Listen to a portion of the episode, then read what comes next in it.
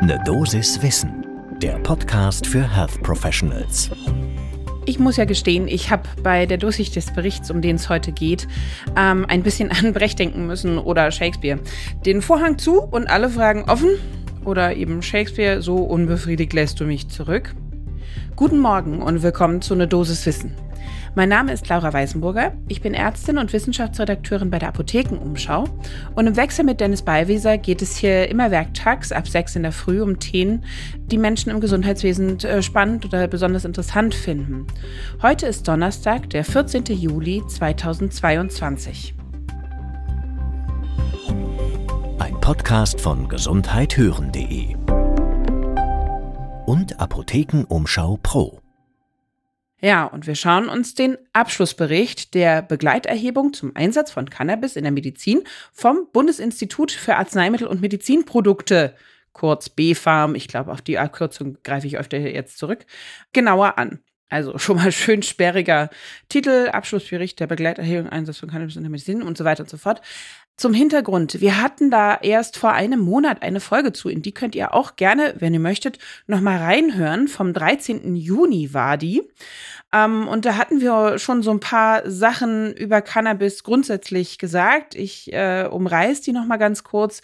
Also seit 2017 kann man ähm, Cannabis äh, medizinisch verordnen und die gesetzlichen Kassen zahlen das auch. Das gibt aber Einschränkungen, nämlich nur, wenn keine Therapiemethoden mehr vorhanden sind für die Betroffenen. Das heißt, die Erkrankung muss lebensbedrohlich sein und oder es muss eine sehr schwere Gesundheitsstörung mit einer dauerhaft beeinträchtigten Lebensqualität vorliegen. Wir haben unterschiedliche Derivate, die da auch betrachtet und verordnet wurden. Ähm, es gibt Cannabinoide, die aus der eigentlichen Handpflanze Cannabis sativa gewonnen werden. Aber es wird natürlich auch pflanzliches Cannabis äh, verordnet, was sehr, sehr viele äh, Inhaltsstoffe hat, über 100. Da sprechen wir jetzt äh, von eben Hanfblüten, Cannabisblüten, die dann, äh, wie wir das kennen, ähm, inhaliert werden. Es dürfen sämtliche dieser unterschiedlichen äh, Wirkstoffe verordnet werden. Die waren auch alle in dieser äh, Studie oder es ist ja eben just keine Studie, sondern eben diese Begleiterhebung. Warum das sehr wichtig ist, dazu komme ich gleich noch. Zumindest wurden mit diesen Präparaten insgesamt äh, medizinisches Cannabis in Höhe von fast 90 Millionen Euro im ersten Halbjahr von 2021 verordnet. Das ist natürlich auch eine ganze Stange Geld, um die es da geht.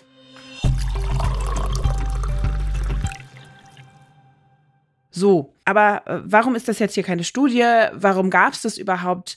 Das BFOM hatte quasi festgelegt, äh, beziehungsweise wurde vom Gesetzgeber beauftragt, dass wenn wir Cannabis schon zulassen zur medizinischen Verordnung, dann bitte macht auch eine Begleiterhebung dazu, um so ein bisschen ähm, zu gucken, ja, wie wird's denn angewendet, wann genau, was sind die Nebenwirkungen, gibt es eine Begrenzung der, der Therapie, wobei man natürlich sagen muss, ist das wirklich die richtige Vorgehensweise? Denn auch wenn diese Meldung tatsächlich gesetzlich verpflichtend war, der Rücklauf war nicht besonders gut, das erkläre ich auch gleich nochmal. Und wir haben natürlich immer den äh, behandelnden Bias. Ja, wir können ja überhaupt gar nicht wirklich neutral urteilen. Ich habe eine subjektive Einschätzung der behandelnden Ärztinnen und Ärzte, denn nichts anderes war das. Die, die es verordnet haben und eben behandelt haben, die haben auch die Einschätzung letztendlich dann abgegeben. Das hat eben auch nicht besonders super funktioniert. Das muss man ganz klar so sagen. Da gibt es eine sehr schöne Hochrechnung vom Handelsblatt. Insgesamt wurden wohl 70.000, also auch gut viele, Anträge auf Genehmigung so einer Therapie gestellt. Das waren jetzt die, nur die gesetzlichen Krankenkassen äh, AOK, Barmer und Techniker bis Ende 2020. Und zwei Drittel davon wurden genehmigt, also 46.000. Rechnet man das jetzt hoch auf alle Kassen, muss man davon ausgehen, dass ungefähr 70.000 dieser Therapien genehmigt wurden bis Ende 2020. Und wie viel do wurde dokumentiert? Hm, naja, 21.000. Also gerade mal so noch nicht mal ein Drittel. Und dann wurde leider auch nicht besonders sauber dokumentiert, beziehungsweise ja, eben diese Berichte ausgefüllt, denn nur 16.000 Datensätze wurden letztendlich dann auch im Bericht analysiert.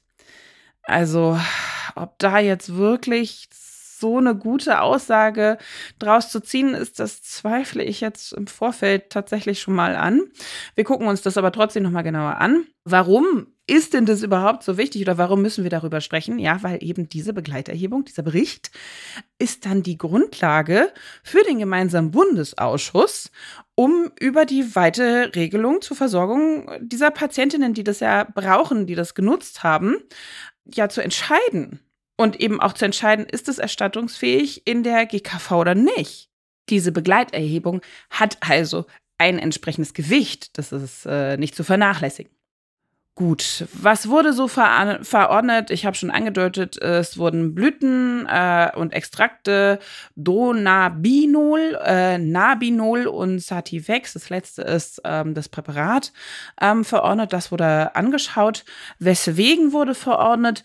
Mehr als drei Viertel, also 75 Prozent, litten unter chronischen Schmerzen und bekamen deswegen äh, diese Präparate verordnet. Äh, weitere, auch noch häufig behandelte Symptome waren Spastiken, Anorexie oder Wasting-Syndrom. In 14,5 Prozent der Fälle lag eine Tumorerkrankung tatsächlich vor und in 5,9 Prozent der Fälle eine multiple Sklerose. Es waren ein bisschen mehr äh, weibliche Teilnehmerinnen dabei, beziehungsweise weibliche äh, Patientinnen. Äh, 56 Prozent, denen das verordnet wurde, aber das ist, also, naja, das hält sich ja eigentlich die Waage. Später, wenn wir uns nochmal genauer anschauen, wem wurde was verordnet, da wird es dann ganz spannend. Am meisten wurde Dronabinol mit 62 Prozent verordnet. Äh, das wird meistens in der Apotheke hergestellt oder gibt es als Fertigarznei. Und das zweithäufigste Präparat waren dann die Cannabisblüten mit 16,5 Prozent und Extrakte daraus. Tatsächlich muss man aber auch sagen, die Bestätigung äh, dieser Zahlen, also aus dem Bericht, gab es nicht äh, mit den veröffentlichten Daten der Krankenkasse. Also man konnte das jetzt nicht abgleichen. Wir wissen nicht, ob das jetzt tatsächlich so stimmt oder ob die Zahlen eigentlich die Verteilung anders ist. Denn es ist zu mutmaßen, dass die Cannabisblüten in der Praxis eigentlich äh, höher, häufiger verordnet werden. So, und jetzt kommen wir so ein bisschen zu dem Teil, wo ich sage, hm, naja, okay, ist das jetzt wirklich repräsentativ? Kann man da wirklich was draus ziehen? Ich erzähle es jetzt aber einfach mal trotzdem. Also in auch über drei Viertel der Fälle, wieder 75 Prozent, äh, wurde gesagt, ja, es gab eine Besserung der Symptomatik. Aber eben nicht vergessen, das wurde dokumentiert nicht durch die Behandelten, sondern durch die behandelnden Ärztinnen und Ärzte, von denen man vielleicht auch ausgehen kann, okay, wenn sie das Präparat ohnehin vorschlagen als Option, Gibt es da vielleicht auch ein Bias? Also, das finde ich recht schwierig, das so als, ja, Symptome werden definitiv besser dadurch, finde ich schwer einzuordnen mit dieser Art der Konstellation. In 70 Prozent wurde eine äh, Besserung der Lebensqualität berichtet, also auch sehr positiv. Es traten natürlich auch klassische Nebenwirkungen auf, Müdigkeiten, Schwindel, Schläfrigkeit und so weiter. Das war aber alles nicht dramatisch, insbesondere die schwerwiegenden Nebenwirkungen wie Depressionen, Halluzinationen gab es im Grunde genommen fast gar nicht, 0,7 Prozent, Sinnestäuschung 0,6 Prozent. Und äh, das wird auch bestätigt dadurch, dass eigentlich nur sehr, sehr selten es zum Therapieabbruch kam aufgrund der Nebenwirkung. Ähm, was tatsächlich interessant ist, äh, ungefähr ein Drittel der Fälle äh, hat die Therapie beendet vor Ablauf eines Jahres. Warum? Äh, weil es gar keine Wirkung gab. Und äh, da hatten wir auch in der vorangegangenen Folge, über die ich eben gerade schon ges kurz gesprochen hatte, vor einem Monat auch geredet, ähm, nicht immer ist da wirklich eine Wirkung nachzuweisen. Das heißt, es deutet alles auch ein bisschen darauf hin, da fehlt es noch ordentlich an Evidenz. Da müsste noch mal mehr geforscht werden. Aber äh, weiter beim Bericht. Ich hatte schon gesagt, ein bisschen Besonderheit äh, gibt es bei den verordneten Wirkstoffen. Wenn wir uns da noch mal genauer anschauen, wer hat denn die Cannabisblüten bekommen? Tatsächlich waren die Patientinnen und Patienten da deutlich jünger, nämlich um die äh, 45 Jahre.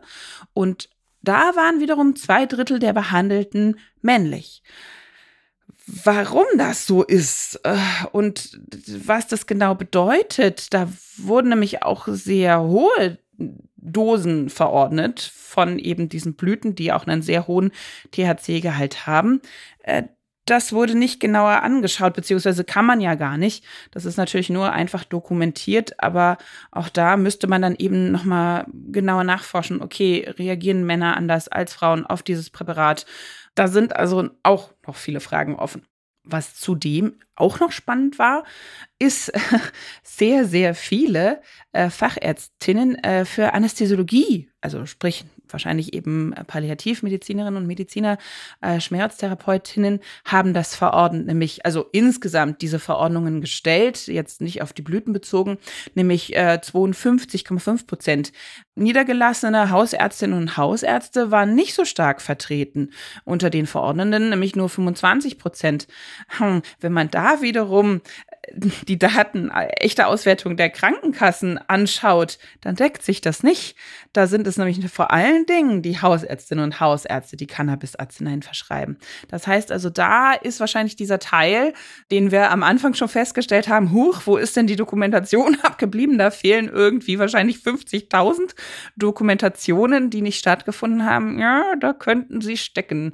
Also ähm, das ist natürlich mit Sicherheit auch dem sehr hohen Aufwand Aufwand eben in einer Hausarztpraxis zu schulden oder zuzuschreiben, dass man eben dafür dann auch noch Zeit investieren muss. Das ist mit Sicherheit nicht immer einfach, aber da fehlt eben dann auch einfach eine wichtige Grundlage.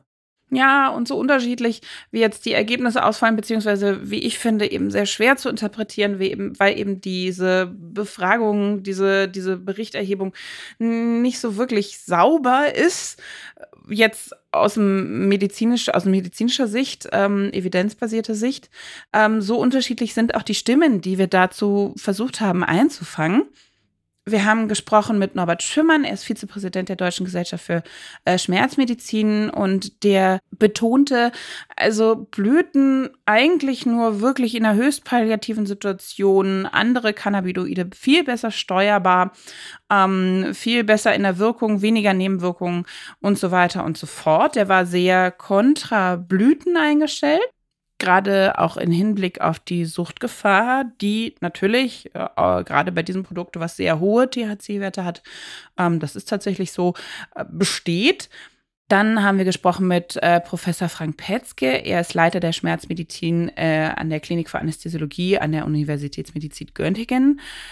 Und er betonte nochmal, ja, da ist mit Sicherheit eine Positivauswahl indirekt eben äh, passiert, dadurch, dass ich eben motivierte und qualifizierte Ärztinnen haben, die das auch dokumentieren, was eben die Ergebnisse durchaus ein bisschen verfälschen könnte. Er gab auch zu bedenken, dass äh, Patientinnen und Patienten, die vielleicht primär nach Blüten fragen für die Therapie, eventuell damit positive Vorerfahrungen gemacht haben. Und auch da wiederum natürlich ein Bias ist. Das heißt also nochmal die Betonung, das kann man nicht als irgendeine Art Aussage werten jetzt, diese Daten. Aber auf der anderen Seite haben wir noch gesprochen mit Professor Kirsten Müller-Wahl. Sie ist Oberärztin der Klinik für Psychiatrie, Sozialpsychiatrie und Psychotherapie und Leiterin der Arbeitsgruppe Tourette an der Medizinischen Hochschule Hannover. Und sie wiederum betonte, dieser Bericht so, suggeriert da unterschwellig was, was so gar nicht bewiesen ist, beziehungsweise was nicht nachgewiesen ist, nämlich dass Cannabisblüten eher abhängig machen würden als die Derivate, also die Extrakte aus der Cannabispflanze. Das wird immer wieder gemutmaßt, aber es ist nicht bewiesen. Also, ähm, dass das eben in eine bestimmte Richtung äh, dieser Bericht geht.